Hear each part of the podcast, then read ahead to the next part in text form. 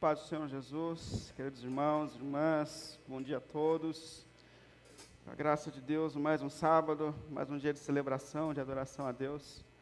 Alegria e privilégio para a gente. A gente vai ler ainda o texto de Pedro, agora no capítulo 2. Queria que você deixasse depois até a sua Bíblia aberta aí, 1 Pedro, capítulo 2.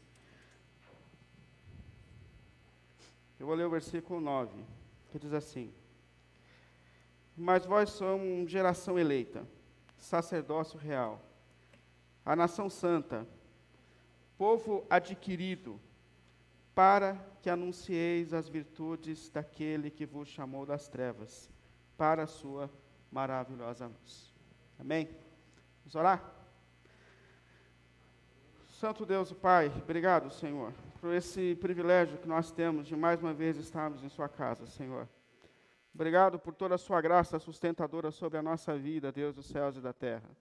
Obrigado por tudo que o Senhor tem feito por nós e por esse privilégio que nós temos, Senhor, de pertencer a Ti, de estar em Ti, de poder concluir essa semana no seu dia, na sua casa, para prestar a Ti toda a honra e toda a adoração, Senhor. Nós pedimos a Ti, Pai, pelo santo nome de Jesus, no agir do Espírito, Pai, que o Senhor use a Sua palavra para direcionar a vida de cada um de nós, Senhor, e aquecer os nossos corações, e nos dar razões para continuar vivendo, mesmo diante dos desafios que a gente tem enfrentado, Senhor. Colocamos as nossas vidas, os nossos corações diante de Ti, Pai querido, e pedimos que por Sua graça, por Tua misericórdia, Senhor, fale conosco, direcione as nossas vidas, Senhor em nome de Jesus, para que nós vivamos uma vida que glorifique o Teu nome, Pai. Em nome de Jesus. Amém. Amém. Pode sentar, por favor. Bom, na semana passada a gente deu início a uma série nova de reflexões que a gente tem chamado de razões para viver. Em meio a esses tempos tão difíceis e confusos que a gente tem vivido, é, olhar para a palavra de Deus e encontrar na palavra de Deus as razões que Deus nos dá para continuar persistindo, lutando, é, sem dúvidas, muito importante. E como base, a gente está usando a carta do apóstolo Pedro, primeira carta do apóstolo Pedro, expondo essa carta, que é uma carta que Pedro, o apóstolo de Jesus, que tem uma vida marcada por seus tropeços no começo, mas que agora, transformado por Deus, é usado de uma maneira muito intensa e poderosa na igreja. E ele escreve a irmãos que estão sofrendo por causa do nome de Jesus, vivendo tempos muito difíceis e com muitas razões para desanimar diante dos desafios, frustrações e decepções que eles vinham vivendo. Então Deus usa o apóstolo Pedro para motivá-los a continuarem persistindo, continuarem acreditando, continuarem lutando, apesar das lutas e dos desafios que eles estavam sofrendo. Esses crentes provavelmente formavam o que é hoje ali a região da Turquia, que vinha debaixo de uma pressão do Império Romano muito forte, sendo hostilizados pela sociedade, desprezados. A vida deles depois de Cristo não se torna mais fácil. Então, essa motivação para que eles continuem, de fato, era muito importante para aquela época. E até também é importante a gente olhar para esse contexto da igreja primitiva, que é um contexto de lutas e sofrimentos. Porque, por vezes, principalmente a gente que é de cultura pentecostal, e graças a Deus por isso, mas a gente tem a impressão de que a história da igreja está toda em Atos capítulo 2, onde o Espírito de Deus chega, onde existem conversões em massa, onde existem curas, milagres extraordinários acontecendo, onde a gente vê uma igreja que cresce intensamente e que eles tinham a simpatia das pessoas. Isso narra o começo da igreja, mas isso não narra a história da igreja, nem no primeiro século. Aquele período mais fácil, aquele período mais extraordinário, ele passa. E novos tempos chegam para a igreja. Se você olhar lá, Atos capítulo 7, um diácono, Estevão, é por causa da fé em Jesus Cristo, é apedrejado em praça pública. E os irmãos ficam assustados com isso. É um novo tempo, diante daquele contexto, as pessoas começam a fugir, porque começa uma perseguição e uma hostilidade sobre a igreja. Muita gente perdendo parente por causa da fé em Jesus Cristo, perdendo comércio, casa, é, é uma nova realidade que surge para a igreja ainda no primeiro século. Ainda no primeiro século. Se você observar, por exemplo, as cartas que são escritas é, a essas igrejas do primeiro século, que essa carta, antes de tudo, é direcionada para essas igrejas. Você vai lidar com igrejas que estão sofrendo, é, que estão sendo motivadas a continuar, mesmo diante dos desafios que elas vinham enfrentando. Se você pega a carta de Tiago, por exemplo, você vê nitidamente que aqueles irmãos estão sofrendo intensas perseguições, e Tiago está dizendo, gente, a verdadeira fé vai se manifestar mesmo nos tempos difíceis da vida. E Deus pode usar os momentos difíceis como pedagogia que trata e transforma a nossa vida. Se você ler a carta aos Hebreus, a carta aos Hebreus é escrita a crentes que estão voltando atrás na fé. Eles estão voltando ao judaísmo, porque era mais fácil ser judeu do que ser cristão. No capítulo 10 da carta aos Hebreus, o autor chega a dizer assim: gente, não abandone a igreja, não abandone a congregação, porque as pessoas estavam sumindo da igreja. Era melhor ser judeu. Portanto, essa, essa ideia de que a igreja ela sempre viveu bons momentos, de que o Atos 2 resume a história da igreja, não é verdade. A igreja de Cristo é marcada por intensas perseguições, por fases difíceis e por circunstâncias que, por vezes, desanimaram os crentes a continuarem seguindo e amando a Jesus. E assim como esses irmãos, nós também sofremos pressões nesse tempo. Talvez a gente não perceba, por vezes, quais são as pressões e as circunstâncias que nos fazem parar. Muita gente não percebeu que a pandemia é um desafio para a gente, e que muita gente não vai conseguir persistir diante desse desafio. Mas assim como aqueles irmãos eram motivados a continuarem, a persistirem, mesmo diante das circunstâncias, essas cartas chegam a nós também como voz de Deus, dizendo: persista, continue, Continue congregando, continue orando, continue buscando a Deus, mesmo diante dos desafios, continue. Essa é a voz de Deus que ecoa sobre a igreja diante dos desafios que a igreja de Jesus Cristo enfrenta. Na semana passada eu falei sobre a primeira razão ali apontada para a igreja daquele tempo para que ela continue. E se você olhar ali, nós falamos sobre um futuro que transforma o nosso presente. Um dos caminhos que o apóstolo Pedro encontrou para nos motivar a continuar, mesmo diante dos desafios, foi olhar para frente. Foi perceber que em Cristo e por causa de Cristo, as nossas vidas têm um novo horizonte. O melhor ainda está por vir. Ou seja, as circunstâncias da nossa vida não resumem a nossa história. Nós estamos conectados com a eternidade. Isso é importante. Sem Jesus, nós vivemos desesperados nesse mundo. Por quê? Porque o tudo é aqui agora. Sem Jesus, você tem que alcançar o pico do prazer agora. Você tem que ser tudo agora. Você tem que fazer festa todo dia agora. Por quê? Como diz o apóstolo Paulo, sem Cristo, comamos e bebamos, porque não há esperança. A alma está em desespero. Mas aqueles que estão em Cristo sabem que as suas vidas não resumem mais a esse momento da história e nós vivemos o presente na certeza de que o melhor ainda está por vir. Pensa, nós temos o melhor ainda que está para começar. Há um novo céu, há uma nova terra, há uma esperança reservada, há um lugar sem sofrimento, sem lágrimas de dor. E é isso que nos faz continuar também aqui mesmo diante dos desafios. A esperança que nós temos em Cristo. Em Cristo nós temos um novo horizonte. Hoje eu queria falar sobre uma outra motivação que nós encontramos nessa carta de Pedro, que é uma consciência de quem nós somos enquanto nós estamos aqui. Se você olhar o começo desse capítulo, começa, Pedro começa esse capítulo dando motivações para a gente lutar. Ele fala: livrem-se do pecado, ou seja, vocês foram salvos. Não vivam mais da maneira que vocês viviam antes. A vida de vocês mudou. Desejem o leite puro, esse leite, esse alimento para a alma, que leva vocês aos propósitos de Deus para a sua vida a partir de agora. Não se alimentem mais das coisas antigas mas busquem esse novo alimento de Deus. E ele fala: para que vocês cresçam. E algo que eu digo sistematicamente aos irmãos: Deus tem um projeto para as nossas vidas? Tem. Deus tem sonhos para nós? Tem. E qual é o sonho de Deus? Nos tornar cada dia mais parecidos com Jesus Cristo. Esse é o plano de Deus para a tua vida. Esse é o nosso crescimento espiritual. Portanto, ele fala: cresçam, amadureçam. E qual é o caminho para que esse propósito de Deus se realize nas nossas vidas? Aí Pedro dá para a gente aqui algumas motivações. Primeiro, tenha consciência de quem você é em Jesus Cristo.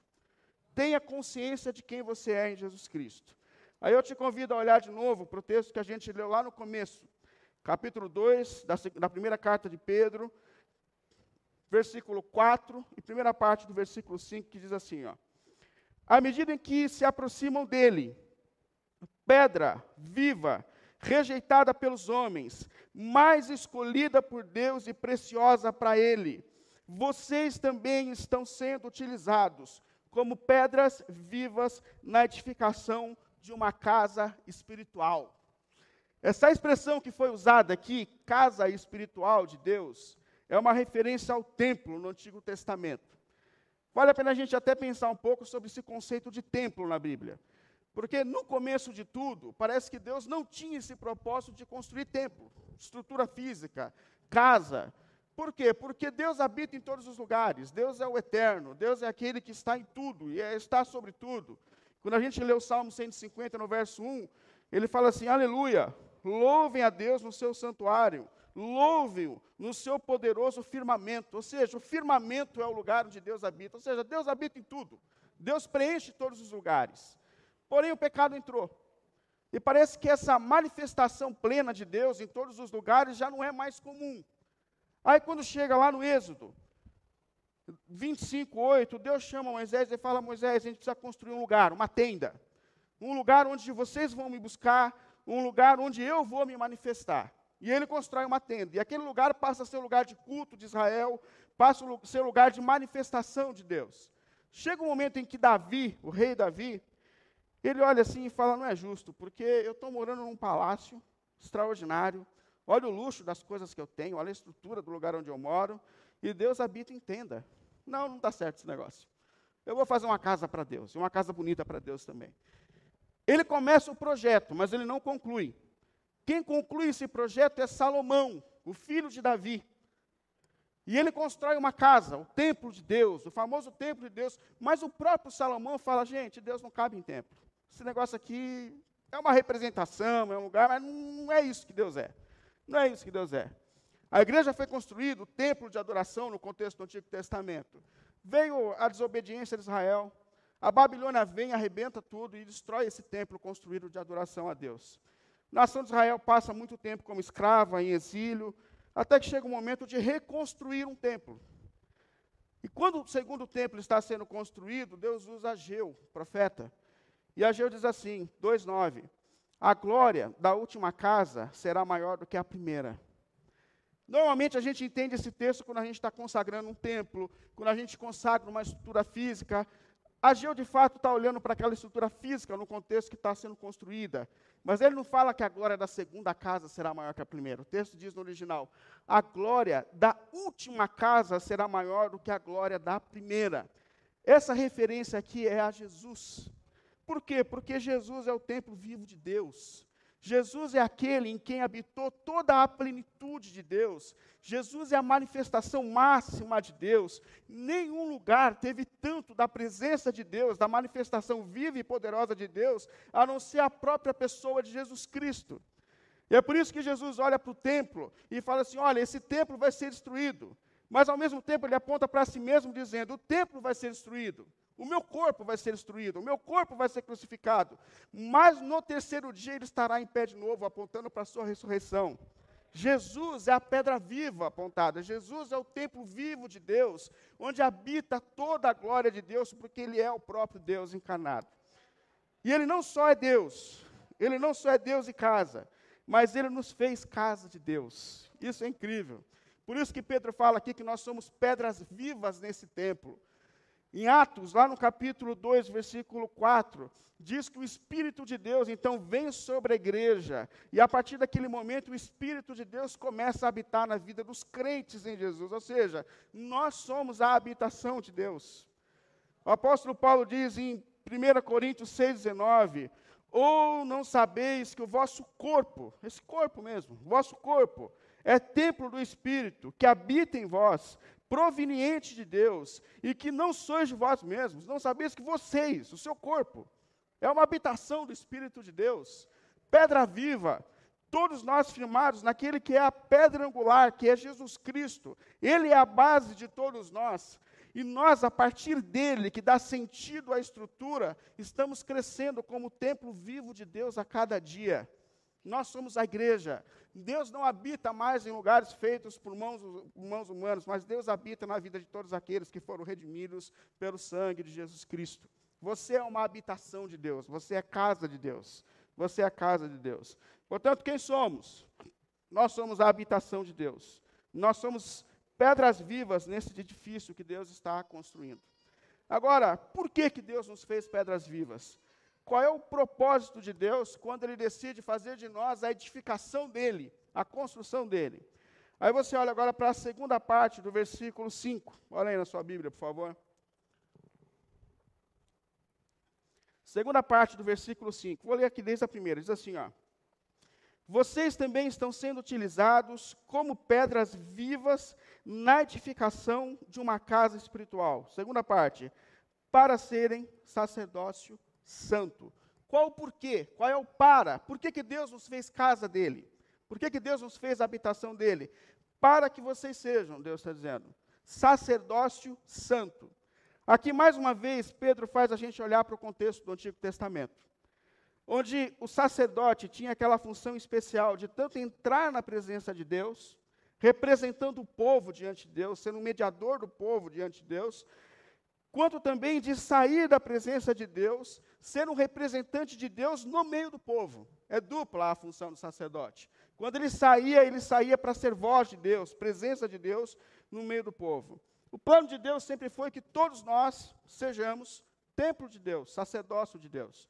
Quando a gente olha lá no capítulo 19 do livro do Êxodo, ele fala que ele nos fez um reino de sacerdotes. Problema, a nação de Israel não cumpriu a sua missão e falhou nesse papel de manifestar Deus quando ela saía na presença de Deus. Nós não podemos falar nessa missão. Mas agora, Deus nos fez reis e sacerdotes. Olha a importância dessa missão aqui. Ou seja, aquilo que o sacerdote fazia, aquela missão essencial que o sacerdote exercia de entrar na presença de Deus para representar o povo e depois sair da presença de Deus para ser Deus representado no meio do povo, não é mais uma função específica, mas é uma função que todos nós exercemos. Porque quando Cristo deu a vida na cruz, a Bíblia fala que aquele véu que separava o ambiente, onde só o sumo sacerdote, onde só o sacerdote entrava, não existe mais. Portanto, agora, todos nós, pelo novo e vivo caminho, que é o sangue de Jesus Cristo, podemos entrar na presença de Deus, se colocar diante do, do trono de Deus. Aquilo que só o sacerdote, por isso que ele fala, aproxime-se de Deus, o Pedro começa dizendo aqui no versículo 4, aproximem-se. Assim como o sacerdote entrava na presença de Deus, esse negócio agora está aberto para todos nós. Todos nós temos acesso. Isso é uma bênção, mas é um problema. É uma bênção porque o acesso está aberto. É um problema porque nenhum de nós tem mais desculpa para falar que a nossa vida espiritual é fraca, é miserável. Ninguém mais pode falar que a culpa é de pastor, ou de padre, ou de apóstolo. Não, por quê? Porque todos nós temos acesso e é Ele quem nos deixa em pé na caminhada.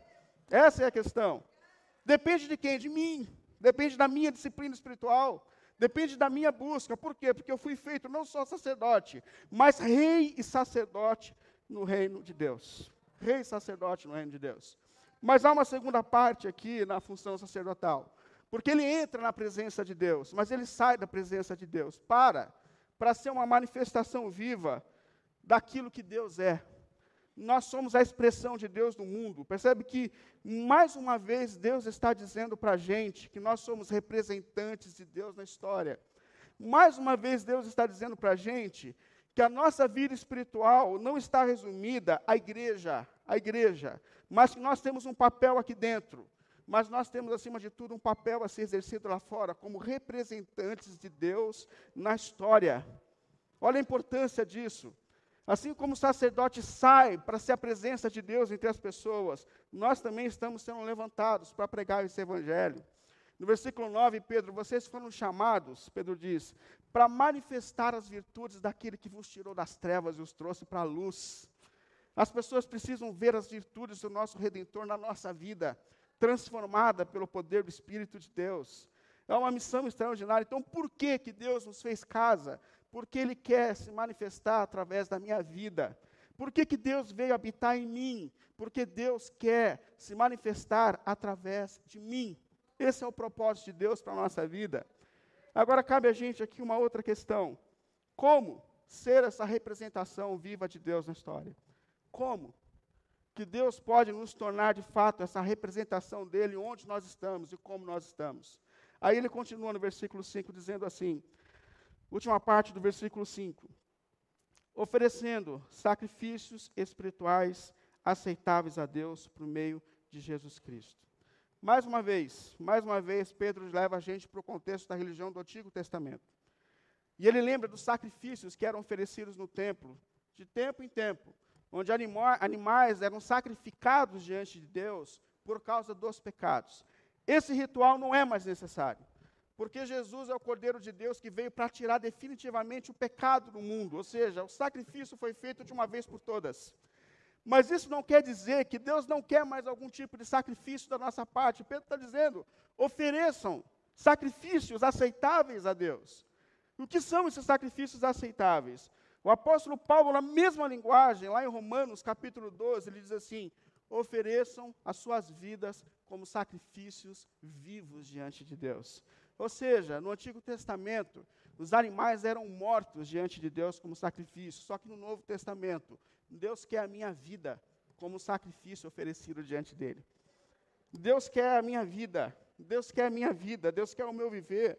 Nós somos as nossas vidas devem ser sacrifícios vivos oferecidos diante de Deus a cada dia. E é detalhe, é a vida, gente, não é o culto, é a vida, é a vida. É mais importante o que a gente está fazendo de domingo a sexta do que o que a gente está fazendo no sábado, porque é a vida. A minha vida é oferecida como sacrifício a Deus quando eu aprendo a tratar minha mulher com amor e respeito. Isso é sacrifício a Deus. A minha vida é sacrifício diante de Deus quando eu amo meu filho, luto pelos meus filhos, ensino aos meus filhos os princípios do reino de Deus. A minha vida ela é oferecida como sacrifício diante de Deus quando eu estou lutando contra os meus pecados mais íntimos. Porque eu sei que o Deus em quem eu creio é de espírito e que Ele está comigo a todo tempo. Deus não habita na gente quando a gente chega na igreja. Nós somos casa de Deus, habitação permanente de Deus. Ou seja, Deus está comigo nos cantos mais escuros da minha alma. Quando ninguém me vê, Deus está em mim e Deus está ali. E qual é o sacrifício que Deus espera receber de mim? É a minha vida, é a minha luta. Agora iluminado pelo Espírito de Deus, onde eu luto para viver em santidade, para viver em transformação. É esse o caminho porque é a santificação que me torna mais parecidos com Deus. É por isso que o texto diz: sede santos como eu sou santo, percebe?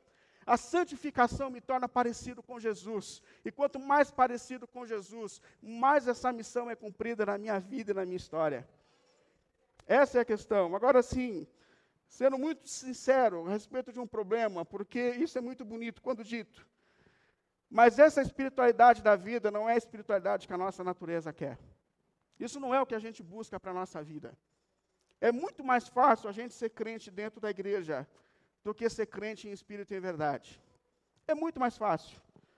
É muito mais fácil eu fazer culto segunda, terça, quarta, quinta. Por quê? Porque para mim, pelo menos para mim, eu não sei para você, ser crente aqui dentro, no meio dos crentes, é muito mais fácil do que na convivência comum com a minha esposa, com a minha família. Percebe? Isso é muito mais fácil. É por isso que as pessoas normalmente não querem essa espiritualidade. A gente gosta assim do Cristo que realiza milagre, a gente gosta do Cristo que abençoa, a gente gosta do Cristo que, que cura, a gente gosta do Cristo que, que realiza sonhos mundanos, a gente gosta do Cristo que, que faz tudo o que a gente quer. Mas esse Jesus que fala a respeito de morte de si mesmo, esse Cristo que dá a vida na cruz, esse Cristo que abre mão de si mesmo, é por isso que o texto está dizendo que Jesus é pedra rejeitada pelos homens. Porque elas não querem esse Cristo que fala de mudança de vida, de mudança de história, que atua no íntimo, que está comigo o tempo todo e fazendo com que eu seja transformado. As pessoas não querem esse Cristo. Por isso ele fala, Cristo, esse, esse Jesus, Pedro fala, ele foi rejeitado pelos homens. Aliás, o próprio Pedro, que está escrevendo a carta, ele está dizendo: eu, eu, também não quis esse Cristo. Eu também não quis esse caminho. Lembra lá em Mateus, no Evangelho de Mateus, capítulo 16? Quando Jesus está ali com seus discípulos, ele percebe que os discípulos estão amadurecendo espiritualmente, ele fala assim: opa, é hora de eu parar de fazer milagre para esses caras, é hora de eu parar de multiplicar pão, e é hora de eu começar a falar de coisas mais sérias com esse povo. Aí ele reúne os seus discípulos, ele fala assim: olha, tenho umas coisas sérias para contar a respeito de mim para vocês. Aí eles sentam ali e falam assim, Jesus começa a falar, fala assim, olha, até agora está bom. Mas eu tenho que contar para vocês que eu entrei no mundo para morrer. Que eu vou ser cuspido, torturado, desprezado e crucificado. Naquele momento, quem dá um pulo? Pedro. Lembra? Pedro levanta e fala: Não, Senhor, não, não diga tal coisa, Senhor. Agora que a igreja está lutando, o dízimo aumentou 100%. Agora que a gente está ficando famoso, agora que tem coisas extraordinárias acontecendo entre nós, o Senhor vai falar de renúncia, de morte, de cruz. Agora, Senhor, agora, Deus, que está dando certo, é uma expressão, está dando certo. E naquele momento, Jesus olha nos olhos de Pedro e fala: Pedro, esse negócio não é de Deus. Para trás de mim, Satanás. Essa visão de fé que vem para conquistar o mundo, que vem para te colocar nos topos desse mundo, essa visão de fé que vai nos fazer gloriosos nesse negócio, esse negócio não é de Deus, Pedro, não é de Deus, Pedro. Para trás de mim, esse negócio não é de ti. E eu vou dizer para vocês, irmãos, que não é uma questão de escolha. Entrar por esse caminho da autorrenúncia, entrar por esse caminho da crucificação do eu, não é uma questão de escolha para a gente. Nós temos que vir por esse caminho que Jesus fez. Foi Ele mesmo que disse: se você não estiver disposto a negar a si mesmo, ou seja, os teus sonhos.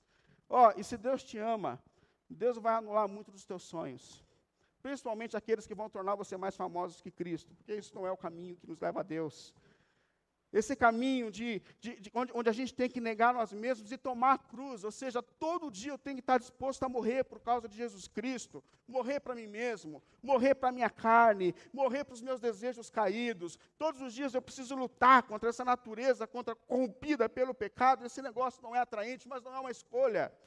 Jesus falou: se você quiser ser meu discípulo, você tem que estar disposto a abrir mão ao sofrimento, às lutas, assim como eu, Senhor, a pedra viva, entrei por esse caminho que foi desprezado pelos homens. Mas Pedro fala: mais preciosa para Deus.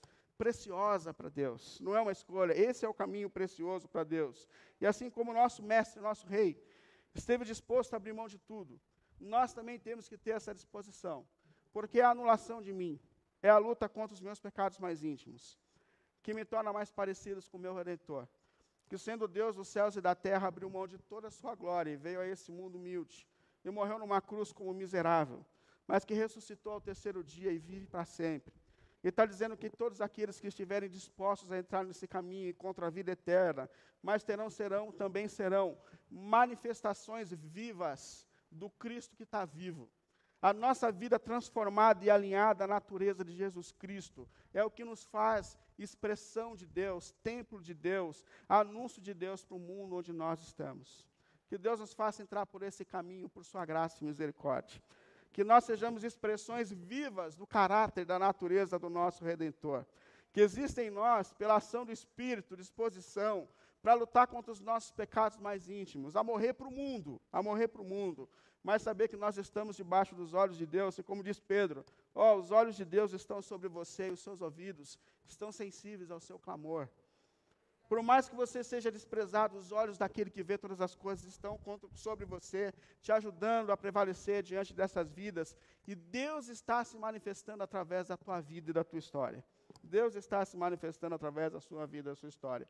E é esse o caminho que nos faz cumprir esse propósito de ser manifestação viva, sacerdotes de Deus na história. Sacerdotes de Deus na história. Concluo com três pontos aqui. Primeiro, você tem vivido com essa consciência de que você é um templo vivo de Deus, de que o Espírito de Deus habita em você todos os dias da tua vida. Você vive com essa consciência. Deus veio habitar em você, irmãos. Isso aqui não representa mais nada. O templo de Deus é você. A habitação de Deus é você. E ó, todos os dias, todos os dias. Lembra daquela mulher samaritana que, quando Jesus se aproxima dela, ela fala assim: Ah, meu Senhor, qual é o lugar certo de adoração? É aqui em Samaria ou é em Jerusalém? E Jesus fala assim: Para com isso. Deus procura adoradores que o adoram em espírito e em verdade. Deus está procurando pessoas que estão dispostas a viver nessa conexão de que Deus é espírito. Deus não está limitado ao sábado. Deus está em todos os cantos da nossa vida e da nossa existência. Deus nos vê, nos vê a cada segundo. E os adoradores que Deus está procurando são aqueles que não são perfeitos, mas aperfeiçoados em Cristo, mas que lutam, lutam, lutam todos os dias para ter uma natureza parecida com o seu redentor. Esse é o caminho. E são esses adoradores que o nosso Senhor procura, que adoram em espírito e em verdade. A verdade é a vida. A verdade é segunda a sexta, domingo a sexta. A verdade são todos os dias da vida. Então são esses. Nós somos casa de Deus. Você caminha com essa noção de que você é a habitação de Deus todos os dias, em todos os momentos da sua vida. E mais do que isso, você tem caminhado com essa consciência de que Deus está querendo se manifestar através da tua vida. Irmãos, nós somos representantes dele. Deus decidiu se manifestar através de nós, através da nossa história. Pensa no seu testemunho, na sua maneira de ser, na sua maneira de falar, na sua maneira de se comportar, porque Deus está se manifestando através da tua história, da tua história. E nesse propósito dele a gente encontra razões para viver. Que o caráter do nosso redentor, a natureza do nosso redentor, se manifeste a cada dia mais por meio das nossas vidas. Que Deus encontre em nós casas dispostas a lutar consigo mesmo, para que Ele, cada dia mais, seja o dominador da nossa existência. Que aquela voz de Paulo dizendo assim: Eu já nem vivo mais. Pensa. Paulo entrou tanto por esse caminho, tanto por esse caminho, que chegou um momento que Paulo falou assim: Eu já nem vivo mais. Por quê? Porque Cristo já tomou tudo em mim. Cristo já tomou tudo em mim. Que Ele tome a cada dia mais, cada espaço da nossa vida e da nossa existência. E que nós sejamos expressões vivas da natureza do nosso Redentor a cada dia mais. Amém? Ficar em pé, vamos cantar e vamos orar.